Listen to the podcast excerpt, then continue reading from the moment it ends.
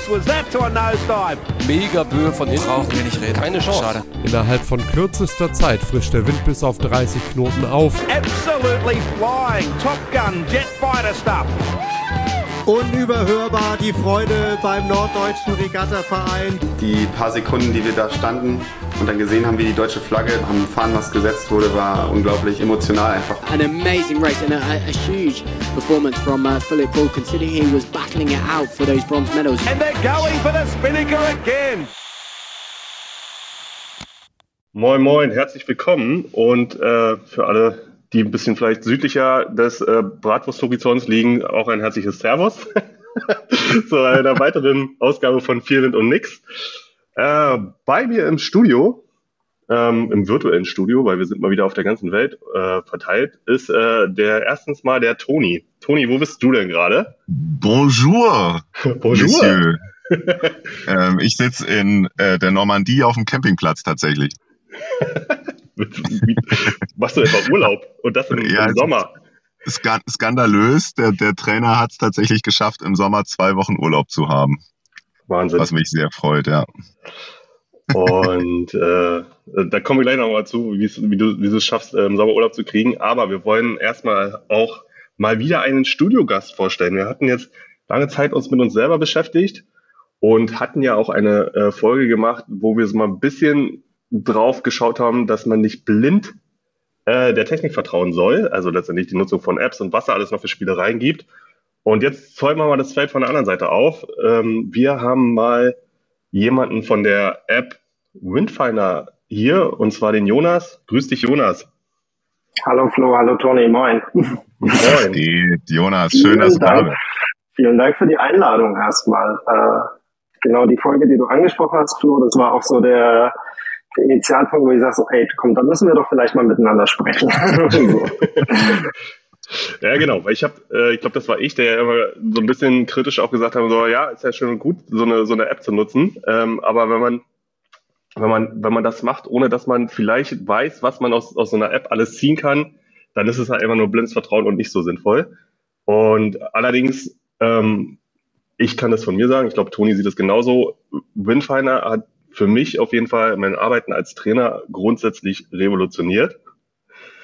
Toni, wie ist, wie ist es bei dir? Ist auf jeden revolutioniert ist ein hartes Wort. Ähm, ist aber auf jeden Fall, würde ich behaupten, auf meinem Handy die App, die mit am häufigsten aufgeht. Ja, krass. Das Ne? Also- freut mich. Das ist sehr schön zu hören. Danke. Nee, das ist schon so, dass einfach dadurch, dass, also Flo, du bist ja jetzt nicht mehr aktiv, aber ähm, ähm, ich bin ja dann in der Saison eigentlich doch fast jeden Tag auf dem Wasser und dann musst du, dadurch, dass es ja auch immer dann mit Kindern ist, bist, oder mit Jugendlichen, du bist ja nicht nur, du willst ja nicht nur gutes Training machen, sondern bist ja auch für die Sicherheit verantwortlich und ähm, da ist halt einfach die, die, zu wissen, was das Wetter macht, ähm, eine essentielle Sache. Und deswegen ähm, ist eigentlich ist eigentlich morgens, ähm, wenn ich dann mich mit meiner gedanklich mit meiner Arbeit auseinandersetze, das erste, was man macht, erstmal einen Wetterbericht gucken und dann später am Tag dann halt nochmal und dann ist es, also das reicht ja schon, um so eine App zur, zur meistbenutzten zu machen eigentlich. Mhm. Also wenn man jetzt mal so von so Kommunikations-Apps oder sowas absieht. Aber ich glaube, vielleicht hat das bei mir auch noch eine andere Qualität. Ich will nicht, also jetzt ohne despektierlich zu wirken, ne? aber halt irgendwie, ich glaube, umso höher man trainiert, umso mehr wird das Thema äh, Wetter und Wettervorhersage und vor allen Dingen auch das Team, was man um sich drumherum hat, äh, ja auch größer. Also wir hatten ja dann halt, in, ähm, als ich mit dem Olympiakader gearbeitet habe, hatten wir ja immer noch Zugriff auf einen Meteorologen. Ne? Und dann ähm, bist du ja immer morgens in so Wetterbriefings drin, auch wenn die Meteorologen nicht vor Ort sind, aber dann guckst du ja schon irgendwie ähm, Wetterkarten an, Gradient, Wind, Isobahn, Entwicklung, bis hin dann letztendlich, wo du dir dann den Aufstieg des nächstgelegenen Wetterballons anguckst, um zu entscheiden, ob du nun eine labile oder stabile Schichtung der Atmosphäre hast und so weiter und so fort, ne? was du dann halt alles an Informationen kriegst und sammeln musst. Und ähm, ja, wenn du das alles nicht hast, äh, ist das natürlich geil, ähm, wenn du eine, eine, eine App wie Windfinder hast, die, die, die die Informationen ja auch grundsätzlich zusammentragen. Äh, tragen. ähm, aber da, bevor wir eigentlich mal in die App einsteigen, würde ich erstmal so ein bisschen, bisschen erstmal Jonas nochmal ein bisschen vorstellen wollen und sagen, erstmal, Jonas, wer bist du denn überhaupt und was ist denn eigentlich deine Rolle bei Windfinder? genau, also ich bin, ich bin äh, geschäftsführender Gesellschafter bei Windfinder. Ich bin ursprünglich äh, Informatiker ähm, und ähm, ja, bin jetzt seit oh, über 20 Jahren bei Windfinder und mache jetzt mit meinem Team eben die App und es ist ja nicht nur die App, es ist ja auch die Webseite. Mhm und macht da so ein Mädchen für alles.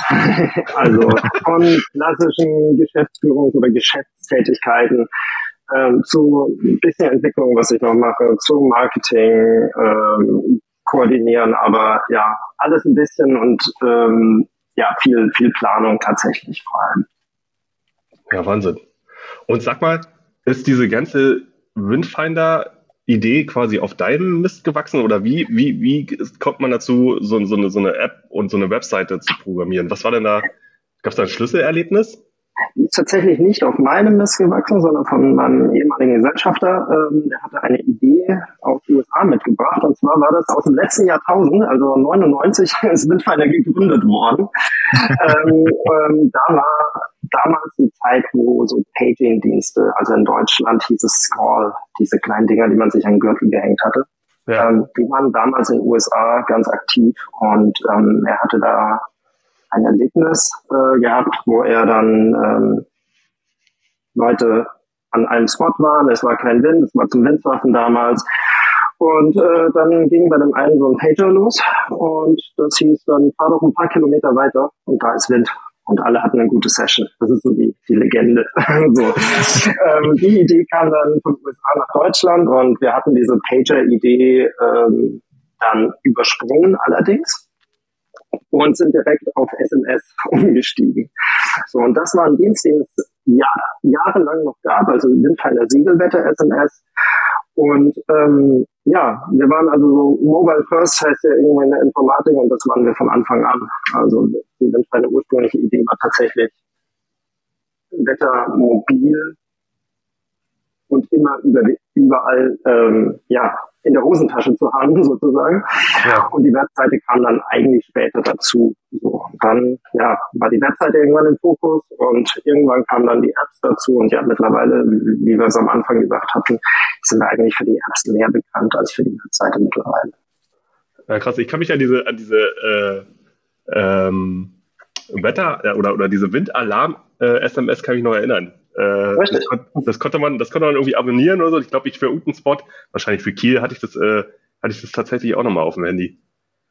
Ja, es ging, der Dienst war witzigerweise bis 2016 in Betrieb. So, ja. Weil wenn man jetzt irgendwie offshore segelt, äh, ne, dann reicht halt ein kleiner Balken, ne, also ne, vor Satelliteninternet oder so, dann reicht ein kleiner Balken Reception, dass man halt noch eine SMS kriegt. Aber für irgendwie eine App-Nutzung reicht das halt eben nicht. Und mhm. ähm, da hatten wir dann tatsächlich bis zum Schluss auch zahlende Kunden gehabt. War cool, aber irgendwo muss man sagen, ja, die Zeit dreht sich dann doch ein bisschen weiter und man ist es dann doch mehr gewohnt, irgendwie ja, visuell ansprechende Vorhersagen zu sehen, statt nur textuelle SMS. Ja, krass. Das glaube ich. Aber Jonas, du hast, du bist zu Windfinder gekommen, schon auch, weil du einen Wassersportbezug hast, oder? Du bist jetzt ja nicht nur ein, ein, ein Informatiker quasi, der das ist korrekt. Der, der, der haben will, oder? Das ist korrekt. Ähm, das war äh, so die Verbindung zwischen Hobby und Beruf. Also ich bin selbst Kitesurfer und hatte damals, äh, als ich zu Windfinder gekommen bin, als ja, Kitesurfen angefangen, war da vielleicht ein Jahr dabei. Ähm, 2002, 2001, 2001 müsste das ungefähr gewesen sein.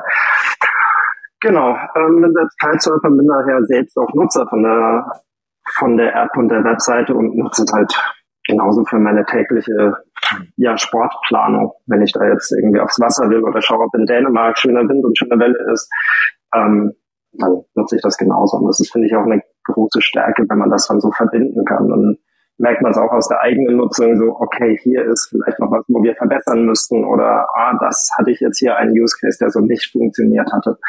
Das finde ich, finde ich immer ganz schön, ganz spannend, da selbst drauf zu schauen. Was ich immer lustig finde, für die, alle Leute, die, die nicht in Kiel wohnen, dass der, der Kida ja immer guckt, ob in Dänemark mit ist, weil Ja, das ist ja nur zwei klar. Stunden Fahrt hier. Ja, beziehungsweise weiter hoch. Also wenn man Ja. eine schöne Welle haben will, jetzt gerade zum Kiten, dann geht's ja meistens in Richtung Klittmöller oder in Richtung Hanstholm und da sind es Ja. dann schon eher vier Stunden dann. Ja, stimmt. Aber trotzdem, es ist machbar. ja, auf dem Wochen- Wochenende auf jeden Fall, ne? ja, auf jeden Fall, ja. Sag mal, ähm, ihr habt, also wenn ich das richtig verstanden habe, habt ihr irgendwie zu zweit angefangen damals. Wie, wie groß ist Windfinder heute? Also wenn du sagst, okay, ihr habt eine Webseite und die App und so weiter und so fort, was, das ist ja schon ein bisschen, ein bisschen Aufwand, das zu betreiben, oder? Na klar, das äh, fliegt sich nicht von alleine. Ähm, mittlerweile sind wir acht Leute, also Großteil Entwicklung tatsächlich, aber auch Marketing, Social Media, Support, Buchhaltung muss natürlich auch sein. Ähm, und dann haben wir aber auch eine ganze Reihe von Freelancern, die dann jeweils mit dazu sind, auch im Bereich App-Entwicklung oder Metrologie, ähm, die wir dann halt jeweils zur Verstärkung mit dazu ziehen. Aber ja, es ist ein schönes Team, es ist ein motiviertes Team und äh, das kann man nicht mehr alleine schaffen. Und alles coole Leute und alle mit Wassersportbezug. Geil. Man stellt sich das ja immer so einfach vor, ne? Also so gibt bestimmt drei Leute, die sich denken, ja, machst du einmal so eine Webseite und dann machst du halt irgendwann nochmal eine App und dann kriegst ja da dein Wettermodell irgendwie rein und dann läuft das halt so. Ja. Ja, theoretisch ja, aber man möchte ja auch neue Features haben, dann möchte man nicht, dass es einem auf die Füße fällt, wenn man einen Fehler macht, dann muss man reagieren, dann muss das auch äh, gewartet werden, das Ganze. Ähm, es ist mehr Arbeit, als man von außen denkt, so. Ja. Und stehen bleiben und einmal entwickeln ist ja auch doof, also das, Mhm. das ist nicht Ja, unser man sieht ja auch, wenn man es regelmäßig nutzt, sieht man ja auch die stete Veränderung auf jeden Fall. Also das ist ja schon, schon nicht mehr das, was es vor fünf Jahren mal war oder vor Korrekt. einem Monat. genau. Das ist ganz spannend, was du erzählt hast, dass ähm, alle einen Wassersportbezug haben. Ähm, Ich hatte das ja in meiner, meiner Historie so ein bisschen, hatten wir ja damals äh, mit SAP zusammen diese, diese ähm, SAP Selling Analytics entwickelt. Das ist so ein ähm, letztendlich ein Analysetool basierend auf den Cloud-Daten, wo du, wo du deine Performance äh, während der Regatta auswerten kannst.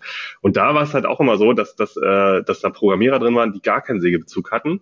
Und äh, wir quasi so die Übersetzer, die über Programmierer waren und sagen, okay, das und das sind gerade Quatschdaten hier, weil äh, das, das, das äh, hat überhaupt nichts mit der Realität zu tun. Also die Übersetzung ähm, vom, vom dem, was auf dem Wasser oder in, letztendlich in der Sportart passiert, hin zu der Abbildung von Daten.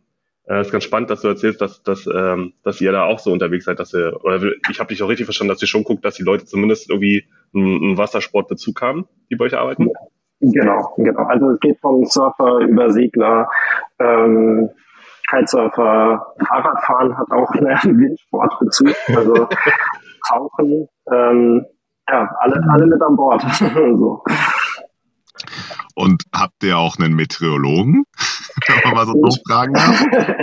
Nicht fest, ähm, das war das, was ich meinte. Ähm, das nehmen wir immer als Freelancer mit dazu, weil ähm, vieles, was wir machen oder das Kerngeschäft tatsächlich ist die möglichst gute Präsentation der Daten, dass es immer und überall verfügbar ist, dass es einfach zu bedienen ist, dass es leicht zu erfassen ist.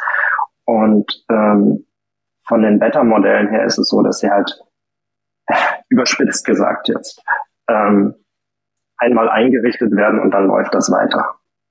So. Und bei dieser Einrichtung, da haben wir eben die Unterstützung dazu. Ähm, Ja. Ansonsten der Großteil der täglichen Arbeit jetzt neben Support und Social Media und was auch immer alles dazugehört, ist tatsächlich die Weiterentwicklung des Produkts. Geil. Dann können wir, glaube ich, auch überleiten.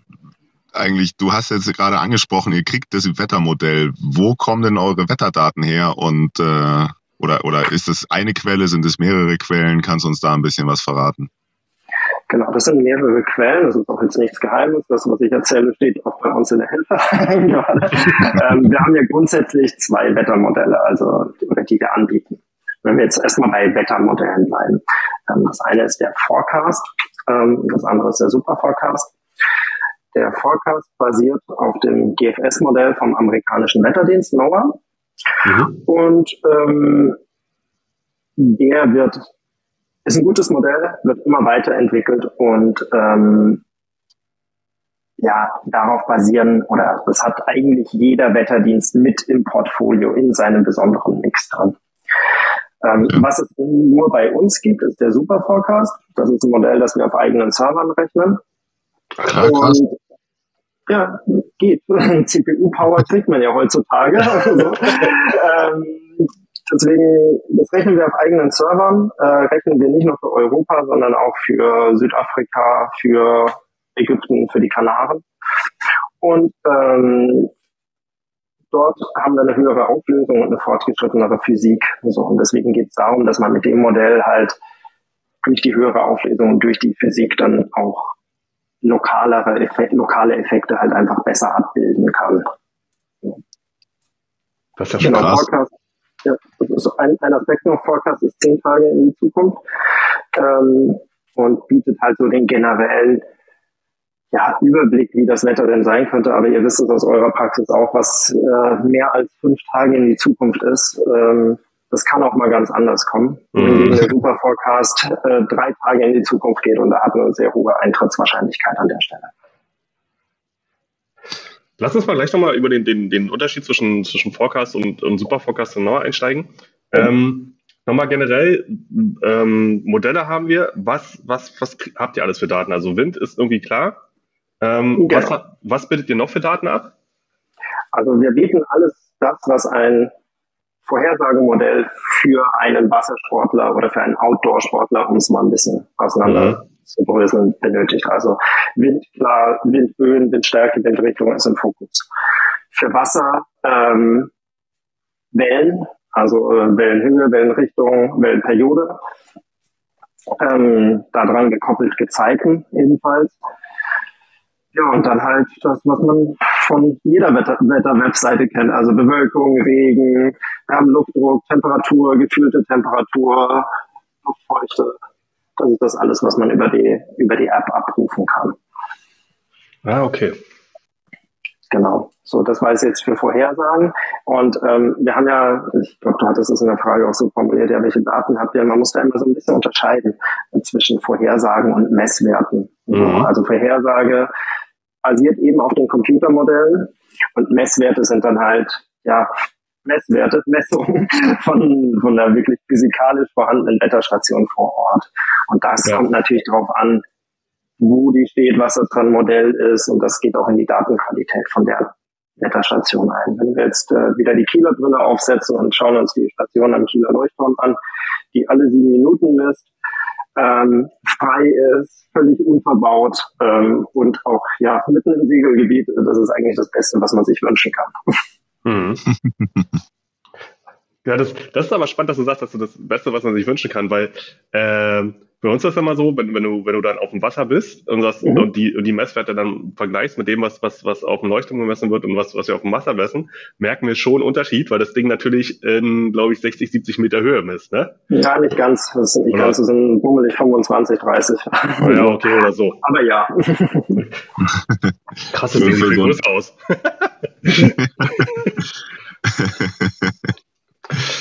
Ja, cool. Und du hast es gerade so, so, schon angesprochen. Also ihr habt, ihr habt quasi, wenn ich mir so eine Karte angucke, habt ihr ja auch immer unterschiedlich ähm, äh, oder ja eine unterschiedliche Kennzeichnung für Stationen. Also wenn äh, in Kiel, klar, irgendwie äh, Leuchtturm ist eine Messstation und äh, auf dem Geomar steht, glaube ich, ja äh, auch eine Messstation. Ne? Und dann gibt's ja aber auch noch so, so da, da ringsrum immer noch so ein paar Spots, wo ich ja quasi keine Messwerte kriege, sondern nur eine Vorhersage. Also zum Beispiel irgendwie jetzt auf, auf der Seite, äh, also auf dem, auf dem Westufer von Kiel, ähm, in Strande und äh, Bülk, glaube ich, ne, und auf dem, auf dem Ostufer drüben äh, die typischen Spots da in Stein und ähm, ist, glaube ich, da noch die, die runter, das sind ja keine Messstationen, ne? Das sind da, da habt ihr dann Modelle, die ihr dann darauf anwendet oder was? Wie funktioniert das?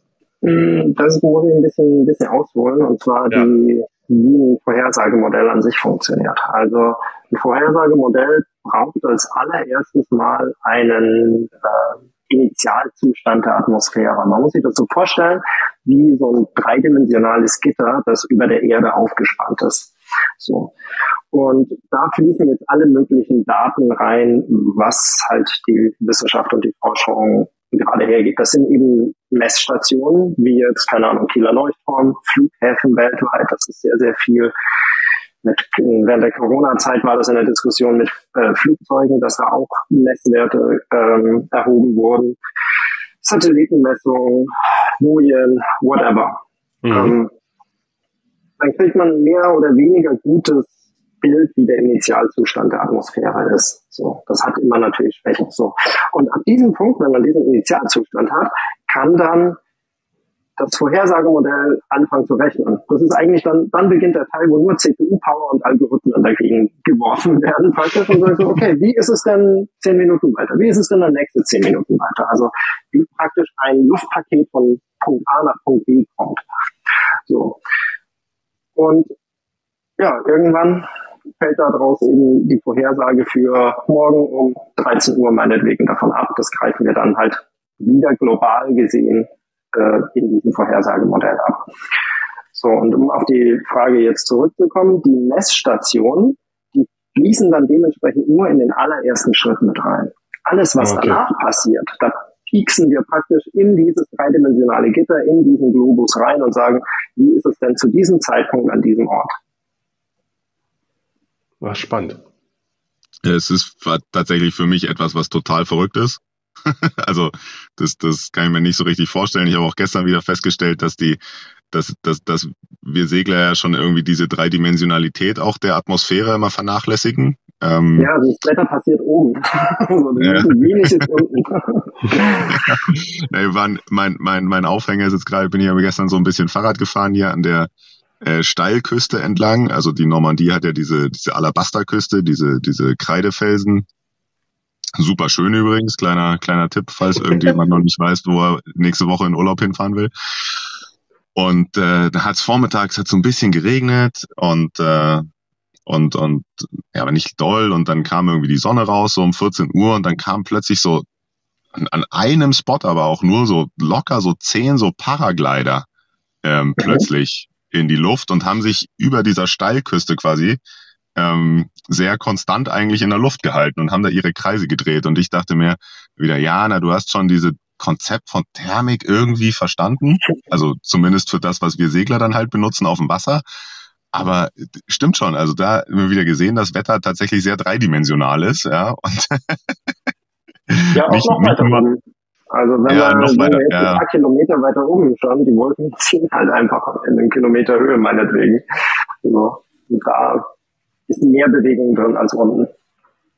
Ja. ja. Auch das hat man mal oder kriegt man so ein bisschen natürlich mit, weil da ja auch die, die, die, die, die gerade wenn man so um, um Böen und so ähm, nachdenkt und da diese kleinen Winddreher, die halt eben auf so einer zwölf Minuten äh, Kreuz, die jetzt in meinem Arbeitsgebiet halt relevant ist, irgendwie ein Treffen, dann, dann, dann denkt man da schon mal drüber nach, irgendwie über die, die Schichtung der Atmosphäre oder so ein Kram. Aber so richtig verinnerlicht ähm, habe ich das auf jeden, also in der Theorie auf jeden Fall nicht. Ja. ist ja aber auch, ist ja aber auch so, dass es, dass es, ähm, dass es, dass es, glaube ich, da an dem Ende auch, und jetzt reden wir wieder über die, die praktische Anwendung, ähm, glaube ich, auch einfach wichtiger ist, das auf dem Boden zu beobachten, was ist. Und ähm, Flo, das hast du im Vorgespräch so ein bisschen erzählt, je, je höher das Niveau des olympischen Segelns ja wird, umso eher ist, ist man einfach früh auf dem Wasser und misst und nimmt die Daten selber auf und ähm, versucht Muster zu erkennen und, und äh, gibt das dann quasi an seine Sportler weiter. Ja. Ähm, wobei es natürlich auch da wieder hilft, wenn man quasi von einem Wetterbericht erstmal ausgehen kann. Ähm, aber, aber gut, also das ist, genau, das ist halt der Punkt, wo, wo, wo ich denke, okay, lass uns mal über dieses euer, ähm, euer eigenes Modell da, diesen Super Forecast mhm. sprechen. Mhm. Ähm, weil du ja meintest, das spielt auch ganz viel, ganz viel Physik mit rein. Und das ist mir, ähm, also jetzt, keine Ahnung, also mittlerweile benutze ich Windfinder, glaube ich, auch schon seit 10, 15 Jahren oder so. Und ähm, also aus meiner Sicht, äh, ohne dass das jetzt irgendwie werblich klingen soll oder so, ist aber der Super Forecast ja der hat sich ja krasse Weiterentwicklung genommen. Das ist ja, das ist ja schon Wahnsinn, wie, wie, wie aktuell das Ding ist. Ähm, kannst du da was sagen, was ihr da zusätzlich auf diesen, auf, auf diesen Wetterdaten, die ihr dann äh, kriegt, was ihr da noch alles an, an, an den physikalischen Dingen mit einbaut? Da bin ich ja richtig gespannt drauf. By the way, ich Also- hatte Physik-Leistungskurse. Richtiger Experte. Dann machen wir mal ein plastisches Beispiel, was es denn heißt, so unterschiedliche physikalische Modelle im Wetter, bei Wettermodellen zu haben. Was passiert, wenn Niederschlag fällt rund um 0 Grad Grenze? Ist das jetzt ein Schneefall? Ist es ein gefrierender Regen? Ist es Graupel? Ist es Hagel? Ähm, dazu gibt es dann unterschiedliche Algorithmen, die man da halt rein konfigur- konfigurieren kann, wo man sagt, so, okay, ähm, das eine, der eine Algorithmus geht eher in diese Richtung und der nächste hat vielleicht eine andere Physik oder hat ein anderes Erklärungsmodell, sage ich mal, dahinter. Ähm, und dann kommt halt beim einen eher Schnee raus und beim anderen sagt, nee, da bleibt eher Regen. So. Und das Ganze gibt es per Wind ähnlich, ähm, wie sich der Wind zum Beispiel jetzt äh, über die ja, über Berge drüber fließt oder wie sehr dieser Einfluss da mit reingerechnet wird. Und das sind so Sachen, die wir da bei uns im Super Forecast drin haben. Ja, krass, aber ich finde es halt auch, ähm, auch so, so Thermikeffekte, ne? Also irgendwie Mhm. äh, ähm, Kiel, Sommer, ähm, Wasser ist noch relativ kalt, also so äh, Frühsommer, ne? Wasser ist noch relativ kalt. Und äh, äh, zumindest dann halt für ähm, die Spots, die dann, die dann an der Kieler Förde sind, das ist jedenfalls für mich so gefühlt, dass ich sage, okay, alles klar, die können sogar Sea Breeze abbilden, so jetzt nicht auf eine, auf eine Minute genau, aber grundsätzlich dann äh, wann im Tag, so ähm, und auch, so, auch aus welcher Richtung. Das, das, das, das, das äh, verblüfft mich, dass ihr das da auch schon mit abbilden könnt.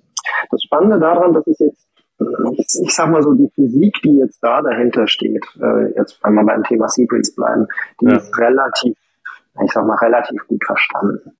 Ähm, wo man das halt immer genauer machen kann, ist, indem man die Auflösung von einem Modell noch erhöht. Das heißt, äh, gehen wir wieder zurück auf dieses Gittermodell über der Erde. Ähm, die Auflösung vom Modell sind im Endeffekt der Abstand zwischen den einzelnen Gitterpunkten ähm, die man, die man da sieht zwischen dem Netz da. Wenn man diese Gitterpunkte weiter zusammenschiebt, ähm, kann man auf einmal ganz andere Effekte, gerade so im Thema Hebung, wo Luftpakete nach oben gehoben werden, im Thema Erwärmung von der, von der Landmasse versus äh, dem Wasser eben, kann man da noch besser erkennen. Das heißt, der Schlüssel, um das zu verbessern, ist eigentlich mehr eine höhere, eine, eine bessere Auflösung. Und das geht halt mit dem exponentiellen CPU-Bedarf ähm, Mhm. einher. Das ist in den letzten Jahren tatsächlich viel, viel besser geworden. So, weil, wie gesagt, CPU-Power kriegt man eigentlich überall her. Mhm. Und ähm, so gesehen kann man dann auch äh, höhere Auflösungen von Modellen fahren. Und der Super Forecast hat wie viel Kilometer Auflösung? Drei? Habe ich das gelesen? Äh, kommt drauf an, kommt drauf an. Also Ah, okay. für, für die Kanaren sind es, glaube ich, drei. Für Europa, was eine sehr große Region ist, muss man sagen, sind, sind sieben Kilometer. Man Also, könnte da tatsächlich nochmal für speziellere Regionen, so kleinere ja, Nests, Mhm. heißt es dann in, von den Modellierungen, äh, da bauen die noch höhere Auflösung haben. Mhm. also das aber- heißt aber quasi, ähm, wenn ich jetzt diese, diese Spots sind ja dann, wie du sagtest, immer im Prinzip nur Punkte aus diesem Modell heraus. Mhm. Das heißt, ähm, wenn ich jetzt zwei Spots habe, die, sagen wir, nur drei Kilometer aneinander, nebeneinander sind, also zum Beispiel, was weiß ich, Schilksee und halt äh, vorne der, der Leuchtturm auf der Ecke, Mhm. ähm, die müssten ja dann eigentlich die gleichen Daten ausspucken, oder nicht? Relativ. Also wir schauen natürlich im Endeffekt über die vier umliegenden Gitterpunkte und dann wird das Ah, okay. interpoliert, wo das jeweils dazwischen ist. Aber Ah, ja, okay. schon, Aber ist ja schon ziemlich gut. Ja. Ja, ja, genau. Also je, je enger und deswegen auch so, je enger dieses Gitter ist, desto besser wird es halt, desto lokaler werden halt die Vorhersagen, desto eher werden lokale Effekte da halt einbezogen. Mhm. Weil das ist ja manchmal auch immer so ein, so ein, so, also die Unterhaltung findet auf jeden Fall statt, ähm, wenn man irgendwo ist. Ähm, ähm, vor allem auch, wo man vielleicht noch nicht so häufig ist, dann, dann wird, fragt man schon immer so ein bisschen rum, welchen Windfinder-Spot nimmst du denn hier? Ne? Also ähm, wer, wer, wer, wer, wer ist, wer, habt ihr Erfahrungen, welchen Spot muss man hier nehmen? Und, Mhm. und manchmal ist es ja dann so, dass das, wenn wir jetzt, jetzt sind wir bei Kiel mit den Beispielen, ja, dass wenn du, wenn du den, den Spot in, in Strande nimmst, der bildet das vielleicht genauer ab, also oh- ohne jetzt, dass ich da eine Präferenz habe, weil in Kiel nimmt eh alle, jeder mal Leuchtturm, ja, aber ähm, der, der, der Spot in, in Strande, der bildet das Wetter auf der Regattabahn zumindest, wo wir segeln, nicht so gut ab, aber nimm mal Labö, weil der weiß das irgendwie immer. Also, ne, also zumindest ist gerade aus dem wie du das erzählst. Ja, interessant, wie du das erzählst, weil jeder Kieler schaut bei Kieler Leuchtturm. So. Man muss sich aber dann im Klaren sein, ähm, dass das halt der Wind, der jetzt, keine Ahnung, drei Kilometer vor der Küste ist, der da vorhergesagt Ja, wird. genau. Ja. So. Und wenn man sagt so, man kennt es aber auch von den Messwerten, gerade jetzt wieder ein Thermiktag, ähm, dann sind da draußen in eben den 25, 30 Meter Höhen sind da halt einfach 20 Knoten Wind. Und am Strand kommt halt einfach weniger an. Ja, ist ein gewisses Erfahrungswissen. Hätte man aber dann jetzt direkt an dem Ort geschaut, wo man halt gerade raus will, sei es jetzt zum Kiten in Heidkarte oder zum Segeln in Schildsee, Strande, wo auch immer, oder vielleicht weiter in der Eckernförder Bucht drin, dann sieht die Vorhersage auf einmal ganz anders aus. Und Mhm. das ist vielleicht der realistischere Effekt, dass man sagt, okay, welcher Spot ist denn hier in der Nähe und schaut sich dann den an. Das Vorhersagemodell Ja. ist gut genug, um das abzudecken, kann ich nur sagen. Ja, aber das, das, das, das gibt's auf jeden Fall. Dass man, dann ist man irgendwie am, weiß ich, mit Kiel ist es vielleicht auch ein bisschen ein doofes Beispiel gewesen, ja, aber dann ist man in, was weiß ich, am Gardasee, ja, und nimmt man dann Ja. den, den, den gibt's einen Spot in Arco und einen Spot in Torbole und welchen, welchen, wel, oder einen in Riva und einen in Malcesine oder was, was Ja. weiß ich was. Ja, dann ist immer so ein bisschen, na, nimmst du hier den Spot aus Torbole oder nimmst du den in Arco? Und dann, da geht's ja oft eh nur dann darum, scheint die Sonne oder nicht, weil den Rest Genau. kannst du dann auch selber denken, ja. Ja. Aber ähm, das, das, das sind schon spannende Unterhaltungen immer, ja. Ja, das sind die Wünsche nach der knotengenauen Vorhersage an dem genauen Ort, an dem Ort, wo man gerade ist. Also, ja, wie gesagt, das Vorhersagemodell bildet das gut ab, aber man darf jetzt mit diesem hyperlokalen Blick, ähm, darf man auch nicht vergessen, dass man einfach mal einen Blick auf die Großwetterlage braucht. Mhm. So. Ja, klar. Also, dass man einmal sagt, also bei uns kann ich nur empfehlen, auch immer die Karte zu verwenden und dann einfach zu schauen, jetzt wieder Kieler Beispiel, ähm, fahre ich heute lieber ans Ostufer oder fahre ich in die Eckernförder Bucht? Wo kommt denn mehr Wind an? Was passt denn mir von den Bedingungen besser? Und das sieht man halt einfach nur auf der Karte. Und dann kann man auch einschätzen, so, ah, dieser eine Peak, der da drin ist, wo, keine Ahnung, mal auf 15 Knoten hochgeht, streift mich da vielleicht einfach nur das Windfeld oder kommt da jetzt ein Gradientwind durch? So. Und das ist Ja. diese Kombination aus dem lokalen Blick und eben dem überregionalen der Karte, ähm, das bringt dann schon sehr viel. Und dann halt eben, wenn man es jetzt auf die Regattabahn geht, wie du vorhin gesagt hattest, dann musst du es halt einfach erkennen. War das jetzt gerade ein Dreher oder kommen jetzt, zieht sich jetzt die Wolken zurück? Ähm, ja, das muss man halt einfach dann in der Situation selbst nochmal zusätzlich einschätzen. Aber das ist spannend, dass du das gerade erzählst, weil das letztendlich ist es ja genau dann doch ein bisschen wieder wie früher, nur mit einem anderen Werkzeug. Dass du sagst, Ja, okay, besseren hoffentlich. ja, das, auf, auf jeden Fall mit, mit einem besseren Werkzeug, weil du ja ähm, ähm, äh, früher, wenn du eine Großwetterkarte angeguckt hast, hast du halt nur letztendlich ja, wenn du Glück gehabt hast, hast du eine Isobarkarte gehabt, so, ne? Das Mhm. hat zeigt, das hat dir ja aber noch kein Windfeld angezeigt, ne? Und wenn du jetzt sagst, okay, ähm, aber diese Denkweise, guck dir mal das Big Picture an, um zu erkennen, wenn du sagst, okay, ist das nur, ist das nur ein kleiner Peak oder ist das tatsächlich da der Gradient, wenn der sich grundsätzlich ändert, um dann zu sagen, okay, und jetzt gucke ich mir nochmal die, äh, die lokalen Effekte an. Das ist ja dann das letztendlich, wo die, wo die App dann halt irgendwie die, die Vorteile bietet. Das konntest du ja früher gar nicht abbilden. Ne? Also das, Ja, beziehungsweise von meinem Workflow würde ich, also gehe ich persönlich jetzt anders raus, aber das ist jetzt vielleicht auch die Kitebrille, Ja. ähm, wo ich sage so, okay, ich schaue mir meine Top-Spots an, äh, das ist jetzt meinetwegen Flinthoft in der Eckernförder Bucht oder Heidkarte oder vielleicht lohnt sich auch Dänemark, ja. schaue mir da die Vorhersage an und wenn ich da etwas Interessantes sehe, dann schaue ich erst in die lokale Ah, okay. Karte. So. Also für mich, für das allererste, für die schnelle Erfassbarkeit, reicht mir die spotgenaue Vorhersage auf jeden Fall. Wenn es Ja. dann in die konkretere Planung geht, dann gehe ich ins Überregionale. Ja, das ist wie, das, sorry, Toni, das ist ja bei uns genau andersrum, weil wir können uns ja nicht aussuchen, an welchen Spot wir Genau. fahren. Es wird ja, Genau, wird ja das. Das ist interessant, ja. wir sind ja quasi auch, wenn man den Namen einfach nimmt, Windfinder, wir sind ja quasi nicht die Zielgruppe. Ne? Also, ähm, also zumindest, also wir, wir mit unserem olympischen Segeln, mit diesen Events, Ja. die, die, die fest, wir sind ja nicht die ursprüngliche Idee gewesen ähm, und äh, nutzen das jetzt trotzdem, weil es halt so gut ist. Ja, das ist, also, ne, das ist ja, ähm, ist ja immer auch gut, wenn man, wenn man nicht nur unbedingt die Zielgruppe anspricht, sondern einfach ein gutes Produkt hat, was, was darüber hinaus noch andere Leute ähm, benutzen können. Und ähm, was ich deswegen auch immer gerne mache, um das Thema vielleicht auch abzurunden mit dem, wie, wie geht man denn damit um, ist ähm, die beiden Forecasts, also den Forecast und den Super Forecast angucken. Und wenn die sich einig sind, ähm, dann ist ja einfach das vielleicht auch also klar, ähm, was passieren wird mit dem Wind an dem Tag.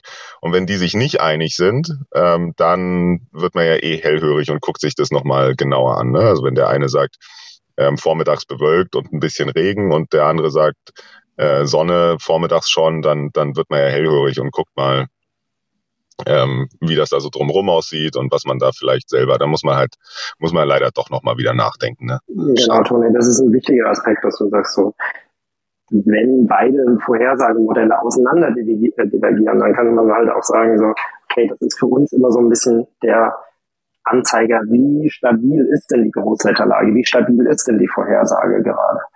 Mhm. Und dann ist der Vergleich halt auch ein wichtiger Punkt, auch einfach immer, dass man sagt so, okay, lohnt sich das jetzt da, keine Ahnung, die 400 Kilometer nach Dänemark zu fahren?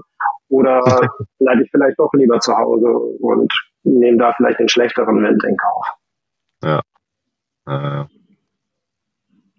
Ja, spannend. Da wir jetzt, ähm, also ein bisschen sind wir ja quasi in die, in die Nutzungsszenarien jetzt ja gerade schon eingestiegen, ne? ganz, ganz, ganz wenig, ja. ähm, hast du, habt ihr für euch selber irgendwie ähm, mal typische Nutzungsszenarien für euer Produkt für euer, oder für eure Produkte irgendwie definiert oder, oder ähm, es ist eher so, dass ihr, so wie jetzt im Gespräch, so mit uns, dass ihr immer wieder auch lernt, guck mal, das irgendwie jeder nutzt es irgendwie äh, anders und cool ist einfach, dass wir denen nur die Daten sofort zur Verfügung stellen können, dass er damit arbeiten kann oder das nutzen kann. Also man sieht natürlich ein grundsätzlich unterschiedliches Nutzungsverhalten zwischen Segeln und, ähm, und ich, ich sag mal Surfen als Überbegriff für Kite, Windsurfen, Wellenreiten. Ja.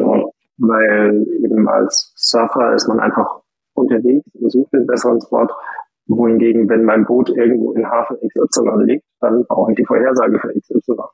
So, und das sieht man zum Beispiel in der Anzahl der Favoriten, die man in den Apps angelegt hat. Wenn jemand diese ein bis drei Favoriten hat, also für sein Boot, für zu Hause und für seinen Lieblingsurlaubsort, dann ist die Wahrscheinlichkeit hoch, dass, dass derjenige ein Segler ist. Äh, wohingegen, wenn jemand ähm, ja sehr viele Favoriten hat und äh, in verschiedenen Regionen geclustert, keine Ahnung, in Sardinien, in Dänemark und zu Hause, dann ist die Wahrscheinlichkeit da höher, dass er, er halt ein Surfer ist. Mhm. Genau. Aber was es halt auch gibt, ähm, Windpfeiler ist ja klar mit Wassersportfokus, aber wir haben sehr, sehr viele, sehr breite Nutzerschaft. Wir haben auch professionelle Nutzung, wo man sagt, okay, ich bin ein ja, professioneller Fischer im Roten Meer und fahre daraus oder ich äh, baue meinen Kran auf und schaue, wie da der Wind ist. Oder ich mache Servicearbeiten für Windparks. Ähm, das sind auch wieder komplett andere Nutzungen. Oder ja, das ist, da geht der Blumenstrauß sehr weit auf. So. Und deswegen sagen wir an der Stelle auch nicht, dass wir einen bestimmten Vorschlag machen, was jetzt zum Beispiel eine Kitegröße oder eine Segelgröße betrifft, mhm. sondern wir sagen, okay, lieber Nutzer, hier sind die Daten, die Interpretation, ob das jetzt gut für dich ist oder schlecht für dich, das überlassen wir dir selbst. Mhm. Und ja, ein bisschen, man muss halt dann trotzdem immer noch das, das Wetter interpretieren, egal welche Aktivität man, für welche Aktivität man Windpfeiler verwendet. Ja. Ich habe ja seit zwei Jahren auch noch ein anderes Nutzungs, äh, Szenario, wo ich immer nicht gucke, ob Wind ist, sondern ob kein Wind ist, weil ich mit meinem äh, Support unterwegs bin. Genau. Und kleine, kleine Anekdote. Da, da dachte ich, äh, da dachte ich irgendwie dass, äh, nee, das, was, was, ihr da äh, in den in Superfocus hat, kann nicht stimmen. Da war so ein Tag, wo äh, über einen Tag über der Wind abnehmen sollte. Ähm, und war auch alles so. Und dann dachte ich, okay, alles klar, Spielgeleitet sehe ich, ich paddel jetzt raus. Und dann war ich in Böck und bin von Böck äh, äh, die Eckernförder Bucht Richtung, Richtung Nöhr gepaddelt. Und im Superfocus stand irgendwie, also es war dann irgendwie abends, 19, 20 Uhr, und dann stand im Superfocus, ja, und dann so ab, ab 20, 20, 30 oder 21 Uhr soll dann Ostwind einsetzen. Ich sag, ich dann so, keine Ahnung, wo soll denn das herkommen? Ist ja kein Thermik mehr, ne? schön in die Richtung gepaddelt und äh, quasi dann setzte tatsächlich ein Ostwind ein und wenn man quasi von Böck nach Nör äh, paddelt, muss man halt bewusst dann komplett gegen diesen Wind paddeln und das war dann echt so und das ist halt immer ein bisschen tricky dann in der Ecke, dass wenn äh, Elgernförder Bucht dann auf einmal Ostwind einsetzt, hast du innerhalb von 20 Minuten auch schön eine Welle stehen. Also jetzt nicht eine Riesenwelle, aber für einen Paddler schon unangenehm und das war der Rückweg war hart, auf jeden Fall. Also ja, vor allem ums Eck bei Schwedeneck, das wird ja, Ja. da nochmal verstärkt. Ja, genau. Schöne Tour. Ja, ich hätte auch auf Windfinder hören sollen in dem Fall.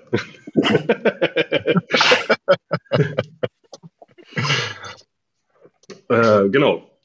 Ähm, Ja, aber vielleicht, vielleicht mal Gegenfragen an der Stelle. So, Wenn ihr jetzt an euren Trainingsalltag denkt, wie ist denn, wie verwendet ihr denn da Windfinder? Also wir hatten, äh, wir hatten jetzt ja schon ein paar Aspekte angerissen. Also eher die großräumige Blick, könnt euch nicht aussuchen, wann das ist.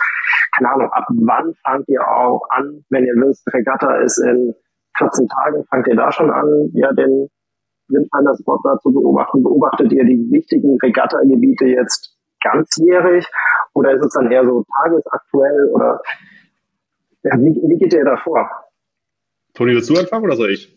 Na, nach, ich habe es ja vorhin schon erwähnt, ähm, quasi mein, mein Heimatrevier beobachte ich eigentlich ganzjährig. Ähm, äh, Im Prinzip täglich, wobei ich immer nicht so weit in die Zukunft gucke, ähm, weil ich auch irgendwie der Meinung bin, dass es, dass es, also sagtest du ja auch schon, fünf Tage in die Zukunft ist schon für ein Wettermodell sehr weit und äh, ähm, da geht's ja dann eigentlich eher so ein bisschen irgendwie auch nur um die grobe Tendenz. Also wird, wird's, kommt, kommt jetzt ein Hochdruckgebiet an und wird sehr flautig und warm oder ähm, halt, und dann ist ja auch so, dass bei uns auf dem, auf dem Mühlenberger Loch ja die Gezeiten auch noch äh, eine wichtigere Rolle spielen eigentlich äh, für die Planung als der Wind. ja. Ähm, und äh, ansonsten, wenn wir jetzt, wenn wir jetzt einen, einen Event haben, ähm, wo man sich gut auskennt, ähm, und oft sind wir ja immer wieder an den gleichen Orten. Es kommt ja Mhm. wirklich selten vor, dass man dann mal wo ist, wo man noch nie war. Ähm, aber wenn man da, wenn man sich noch gar nicht irgendwie auskennt, dann guckt man natürlich irgendwie schon vorher mal ein bisschen und versucht sich so ein Gefühl dafür zu ähm, aufzubauen, äh, was da so vorhergesagt wird. Aber wenn wir jetzt wieder mal in Kiel sind, weil da sind wir ja irgendwie immer, ähm, vor allem dieses Jahr, da steht ja jetzt noch die, die deutsche Meisterschaft an, aller Jugendbootsklassen. Ähm, da gucke ich in der Regel irgendwie so vielleicht drei Tage in die Zukunft oder so, weil es auch einfach ähm, quasi Das ist reicht. So, bekannt, man, das ist bekannt, das von dir einfach. ja. So, man, und man, man, es ändert sich, also man, man beeinflusst es halt eh nicht. Also es ist jetzt nicht so, dass wir irgendwie irgendwas umpacken müssen. In den Jugendbootsklassen ist es nicht so, dass man ähm, größere Segel mitnehmen muss oder, oder, oder sowas, ja. Ähm, dass man jetzt, was man vielleicht beim Surfen wieder hat, wenn man jetzt weiß, man Mhm. muss da zwar sein, aber ähm, lohnt sich überhaupt, die, die großen Segel einzupacken oder die kleinen oder was weiß ich was, vielleicht, wenn man es professionell genug betreibt, dann nimmt man eh immer alles mit, aber Ja. ähm, ja, so das, das, das, das, das haben wir ja alles nicht. Im Endeffekt Mhm. geht's schon dann immer vielleicht noch so ein bisschen um Klamotten, ne? also wie warm wird's und, und, und ähm, muss ich meinen dicken Neo mitnehmen oder so, aber es ist alles nicht so richtig wichtig, deswegen ist der Blick dann schon eigentlich immer sehr tagesaktuell hauptsächlich. Ne? Mhm. Also ähm, vielleicht so ein bisschen ins Event rein, wenn man jetzt, wenn man, weil es ja darum geht, wie viel, also wie, wenn wir, wir dürfen ja dann ähm, ein Ergebnis streichen, meistens nach fünf Mhm. Wettfahrten. Und natürlich ist dann der Blick wichtig, äh, schaffen wir diese fünf Wettfahrten überhaupt oder schaffen wir die locker, weil man dann ein bisschen mehr oder ein bisschen weniger Risiko gehen kann an mancher Stelle.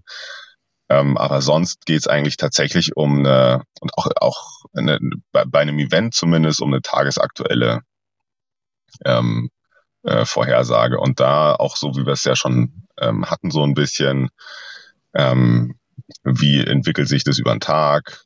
Ähm, wird es eher mehr? Dreht es ein bisschen mehr nach rechts? Reißt es auf oder zieht sich's zu?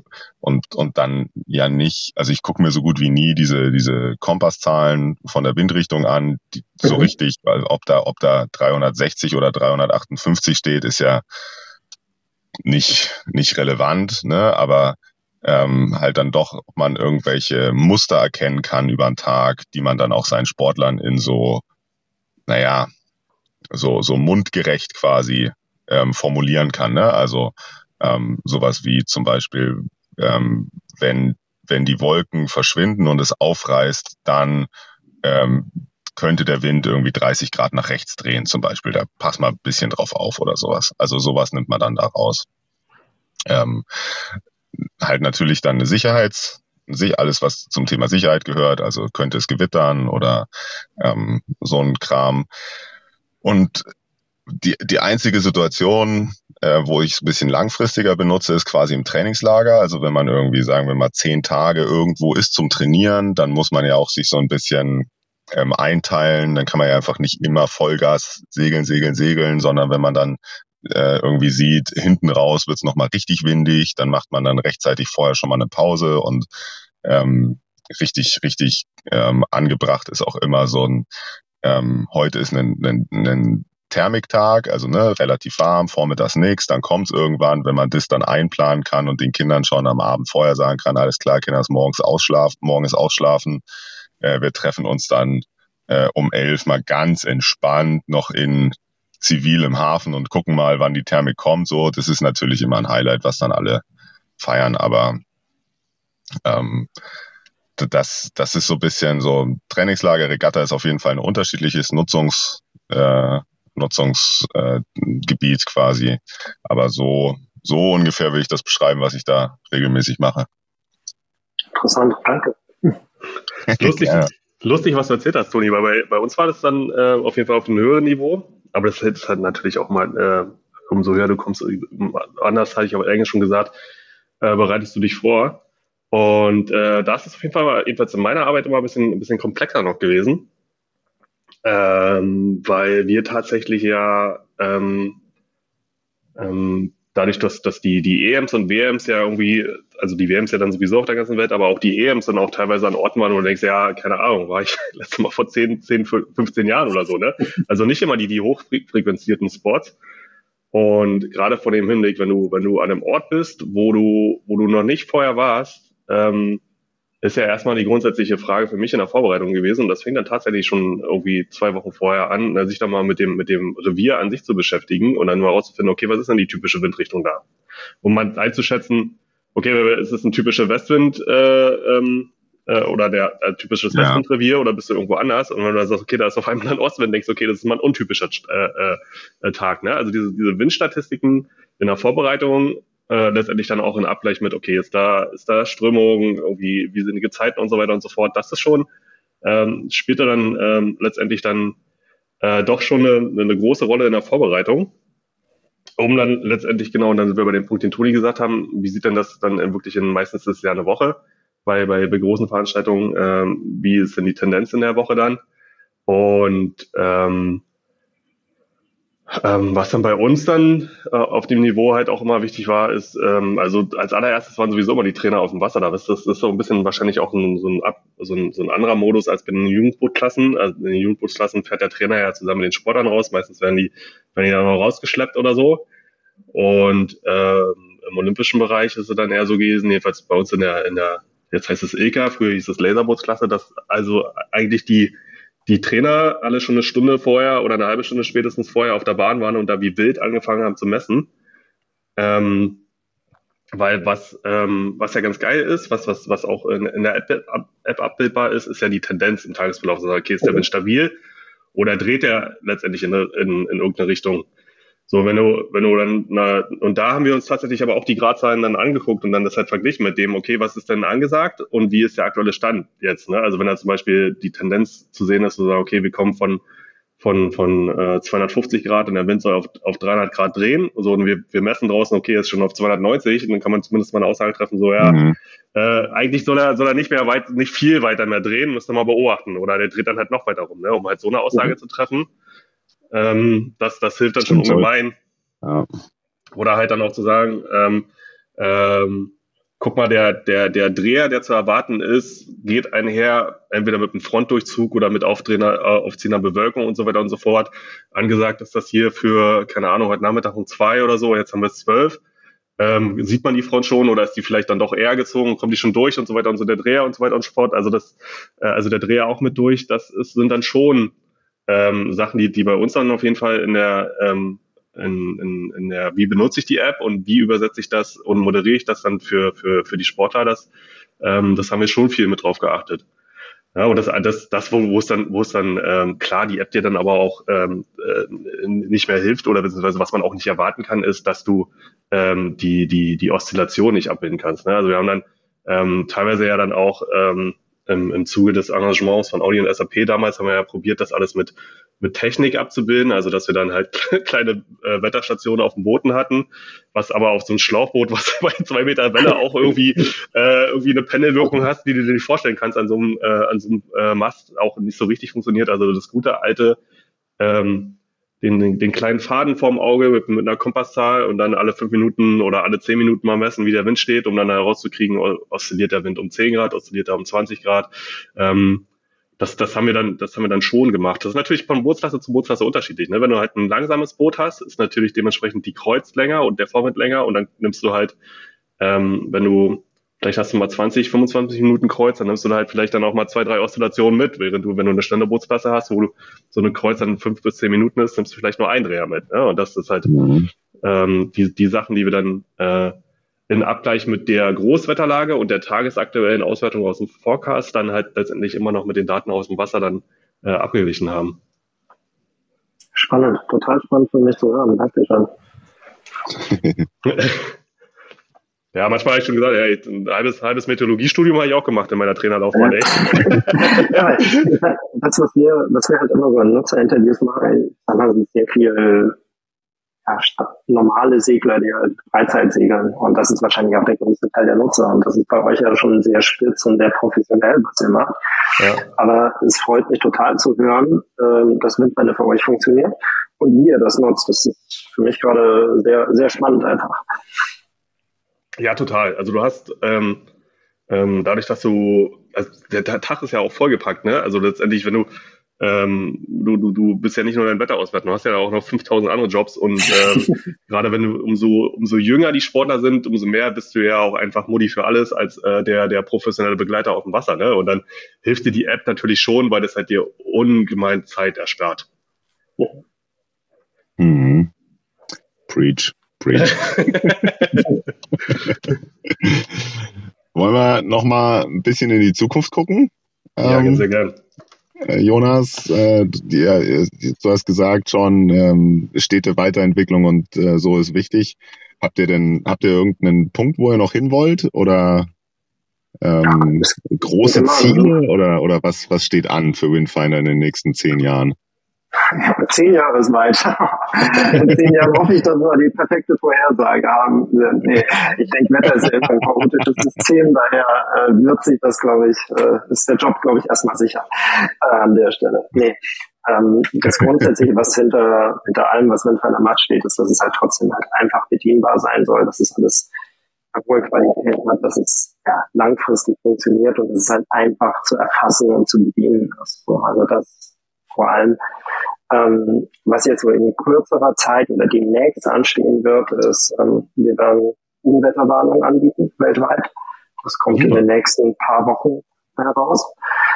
Ähm, und dann äh, witzigerweise, ähm, hattet ihr das ja vorhin gesagt, von welchen Windpfeiler-Spot nehme ich denn?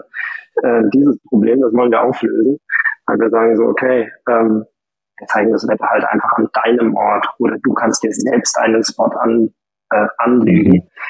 Mhm. Und ja. wenn der jetzt halt mitten im Gardasee liegt oder ich irgendwo, keine Ahnung, meine, auf meiner Ölplattform bin oder da es eben keine Windpfeiler-Spot in diesem Ort gibt, ja, dann kann ich trotzdem Windpfeiler vollumfänglich an dem Ort nutzen. So, das ist das, wo wir darauf hinarbeiten.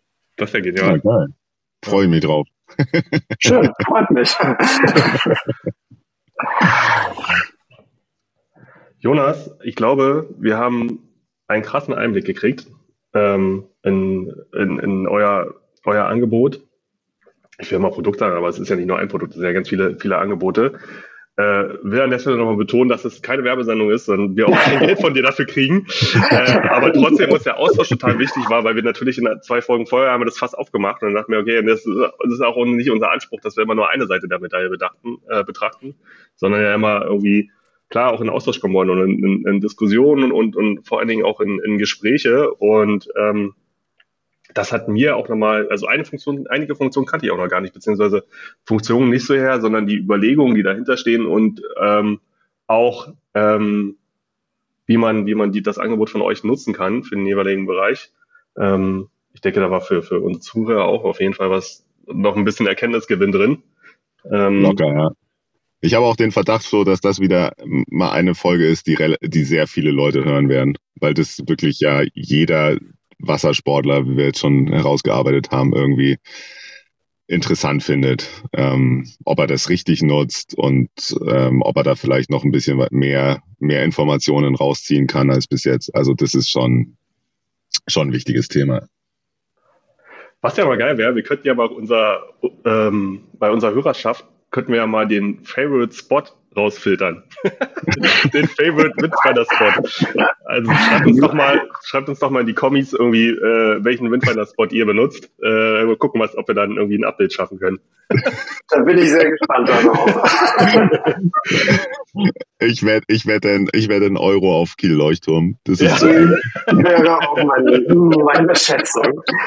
Fun Fact, Kiel Leuchtturm ist ja weltweit auch der meist verwendete Spot bei uns. Also ah, daher, ja. ja, die Wette ist jetzt nicht so fair. Also, okay. Was ist denn dein, dein, äh, dein wichtigster Spot, Jonas? Ja, tatsächlich Kiel Leuchtturm. Ja. Also ja, Kieler Brille, logisch. So. Aber Kiel Leuchtturm, ich habe mir mit, ähm, hab mir natürlich auch einen Winteralarm dafür eingerichtet dass ich halt für die Bedingungen, die für mich interessant sind, also sprich Westwind oder Ostwind und ab 15 Knoten, dass ich da ein Push-Notification kriege. Und ähm, wenn es dann in die konkretere Planung geht, schaue ich halt schon über, ja, ich bin viel in der Eckernförder Bucht unterwegs, weil ich das gerne mag da. Ähm, ansonsten ist es in Richtung Dänemark tatsächlich für, für das verlängerte Wochenende. Sehr gut. Jonas, ja, gibt's noch irgendwas, was du unbedingt mitteilen möchtest? Ähm, ich habe mich sehr gefreut, dass ich hier sein durfte. Äh, vielen Dank für die Einladung und äh, auch danke für den Einblick, wie ihr Windfinder nutzt und äh, das positive Feedback von euch. Das sehr gern. Hat mich sehr, sehr gefreut. Gerne. Vielen Dank. Klassischer Win-Win hier gerade auf jeden Fall. Dann würde ich sagen, ähm, ich weiß nicht, ich guck mal, ich guck mal den aktuellen Wetterforecast. Ähm, Abnehmender Wind heute. Heute noch mild und dann Also heute, heute dann nochmal segeln und morgen gehe ich zappen. ja, ein guter Plan. Alles klar, Jonas. Danke dir auf jeden Fall. Ähm, und dann äh, viel Erfolg weiterhin mit eurem Produkt und den Weiterentwicklungen und den ganzen Plänen, die ihr da noch vorhabt. Dankeschön. Aus. Ciao, ciao. Tschüss. Tschüss.